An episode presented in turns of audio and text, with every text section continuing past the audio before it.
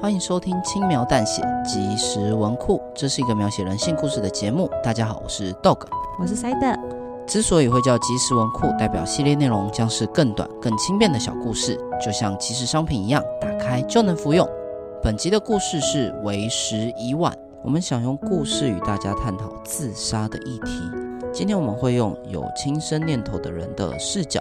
带大家进入角色的情节，希望大家听完我们的故事，可以对于相关议题能够有更多的思考。也提醒大家，如果你或身边的人有遇到心理困扰，卫生局社区心理卫生中心都有提供或转介心理咨询的服务，或拨打卫生福利中心安心专线零八零零七八八九九五，请帮帮救救我，或拨打生命专线一九九五及张老师一九八零，也可以得到适当的心理支持哦。那。故事就开始喽。戴着红色围巾，绑着马尾。啊，有了有了！小姐你好，请问你是小美吗？呃，对，所以你是阿杰。哇，你比我想象中的还要清秀哎。是吗？太好了，这是我第一次见网友。我还想说，如果来的人是凶神恶煞的大叔，我就要绕跑了。我也是第一次见网友，你也比我想象中的可爱多了。嘿，谢谢你。呃，对了，东西你有带吗？嗯，什么东西？交换礼物啊！啊，有，在这边。我与眼前的女孩交换了手上的提袋。哇，好重哦！我可以直接拆开吗？当然呢。打开礼物的女孩露出疑惑的表情。嗯，这是木炭。对啊。嗯，还是你不喜欢？怎么会呢？只是太刚好了。你看一下你的礼物吧。我打开了女孩送给我的礼物，里面装满了木炭。我们还真有默契呢。眼前的女孩笑嘻嘻地说着：“她是我在自杀论坛认识的网友，叫做小美。”几天前，小美突然邀我跟她见面，为了怕尴尬，还提议玩交换礼物。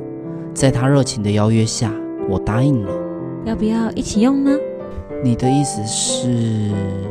刚好我住的地方就在附近，有人一起上路也比较安心嘛。小美露出爽朗的笑容，比了一下手上的纸袋，于是我就跟着小美到了她的住所。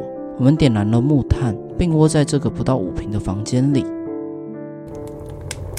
好了，这样木炭就都点着了。那个小美，你的手机还在震动哦。那一定是诈骗集团打来的啦！唉，我都挂了 N 百通了，真是死缠烂打。小美挂了电话，看着眼前烧红的木炭。嘿，你还蛮能干的嘛。过奖了。嗯，对了，你想死的原因是什么呢？嗯，怎么突然问这个呢？反正我们也不会立刻睡着，不如把握最后能聊天的时间。而且我可以保证，我会带着你的秘密离开人世。嗯，公平起见，我先把我的秘密告诉你吧。我真正的名字叫做阿元。你叫做阿元？很怂的名字，对吧？小美其实是我妹妹的名字啦。好啦，我把我的秘密说完了，你可以把你想死的原因告诉我吗？嗯。我的原因是啊啊，不然我先说好了。阿远大概是察觉到我露出尴尬的表情，他打断我的话。只见他沉默了几秒，并深吸一口气。我可以感觉到他爽朗的笑容里开始掺杂悲伤的情绪。我被我的父母遗忘了。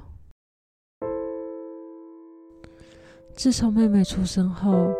我就成了家里的陌生人，父母亲把所有的心力都用来照顾妹妹。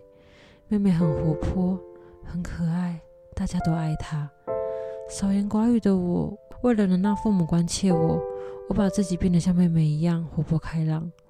但我错了，他们的目光还是留在妹妹的身上。我因为赌气，向他们提出想搬出去住的想法，他们不但没有反对，还举双手赞成。等等，你为什么要这么做？我就傻呗，又傻又贱。其实我希望他们能挽留我，我还是第一次体验到什么叫自掘坟墓。但话都说满了，我也只能搬出去了。可笑的是，在我去年回老家时，发现我的房间已经变成妹妹的房间。我永远都记得家人们看到我突然回家那副尴尬的表情。父亲跟我说，妹妹想要有更多的空间，反正我也搬出去住了，还说下次回来前应该先打个电话，他才能帮我安排住的地方。我很清楚，这个家已经没有我的容身之地，没有我，他们会更幸福。在那之后，我就再也没有跟家人联络过。这些日子来，我活得很孤单，也很想家，但我无能为力，所以才决定走上自杀这条路。只是我没有勇气，希望有人能推我一把，才去自杀论坛看有没有机会认识同路人。只是我没想到，还真的会有人被我约出来。大概我的心情跟你一样吧，所以才会选择木炭当礼物。你也是个奇怪的人呢。不过，在我打开你给我的礼物后，我很笃定，那个同路人就是你了。突如其来的手机震动声打断了阿元的话。又是诈骗集团打来的，到底是有多缺钱呢？我还是先把手机关机好了，免得打扰到我们。阿元看了一下手机，露出尴尬的表情，并把手机关机。好了，我说完了，现在换你了。我看着阿元，他坚定的看着我。曾经我也看过一样的表情。我也告诉你个秘密吧，这不是我第一次跟人一起自杀了。诶，你的意思是？我跟你一样有个妹妹，而我们有一个会家暴的父亲。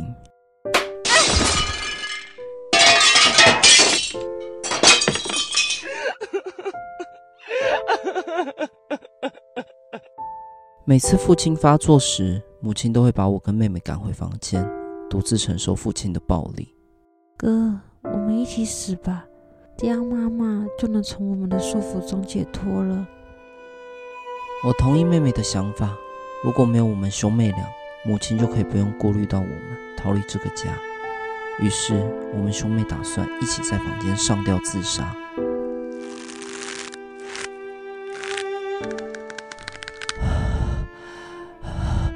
不行，我我做不到。胆小怕死的我退缩了。我想阻止身旁的妹妹，可惜一切都为时已晚。啊，难道是？嗯，妹妹已经断气了。害怕被父母指责的我逃家了。之后我就在外面打零工，过着有一天没一天的生活。你知道吗？这份罪恶感不会随着时间消失。他每天都在折磨我，我每晚都失眠，每晚都在忧郁中度过。我常梦到妹妹哭着跟我说，她好孤单，为什么只有她死？我尝试好几次想要自杀，最后都输给了恐惧。我真的受够这样的生活，希望能借由自己的死来中断这份痛苦。会想跟你碰面，也是希望你能给我去死的勇气，这样。我就能对得起死去的妹妹了。听完彼此的理由，我们都陷入了沉默之中。真傻呢，你明明就有更好的办法。你也一样啊。是啊，可惜一切都为时已晚。我有点困了。我也是。睡吧。我们握住彼此的手，将眼睛合上。阿元，阿元，你在不在家？我打给你，怎么都不接？爸爸很担心你。突如其来的敲门声打断了我们的长眠，紧接着我听到门把转动跟钥匙的声音。怎么办？是我爸爸，让他看到就不好了。我们先逃出去吧。阿元拉住我的手，带着我从窗户爬了出去，离开了阿元家。我们一起躲到附近的公园。爸爸怎么会突然来找我？我就这样跑掉了，他会不会很担心我？怎么办？我到底该怎么办才好？阿远在听到父亲的声音后，很明显就动摇了。其实我也一样，但我不是不想死，而是我不想阿远死。我有个秘密没跟阿远说，我妹妹的名字刚好跟她同名。他们真的很像，过度替人着想，渴望爱，却又一点都不坦率，就像个傻瓜一样。我一直记得妹妹在死前哭着说她一点都不想死，我也不想让阿远抱着那样的心情死去。我希望她能获得幸福，而现在只有我能帮她了。勇敢一点吧，我不想再留下遗憾了。我们回去吧。怎么突然这么说？就像你刚刚说的，我们应该都还有更好的方法。看到你爸爸来找你，总觉得人生还是有很多可能性。轻易放弃自己的人生，实在太可惜了。但是，我们就一起面对吧。反正搞砸了，我会陪你。真的吗？当然。我可以感受到阿远又恢复成一开始开朗的模样，而这次他不是模仿妹妹的样子，而是他真实的样貌。我拉着阿远的手往他家的方向走去。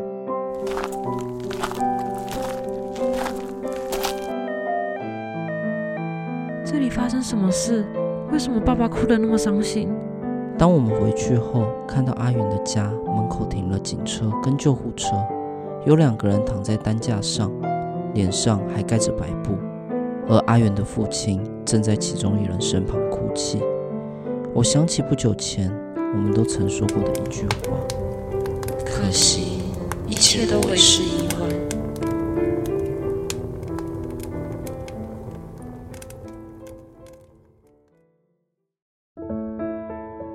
感谢收听轻描淡写即时文库，以上为为时已晚的故事内容。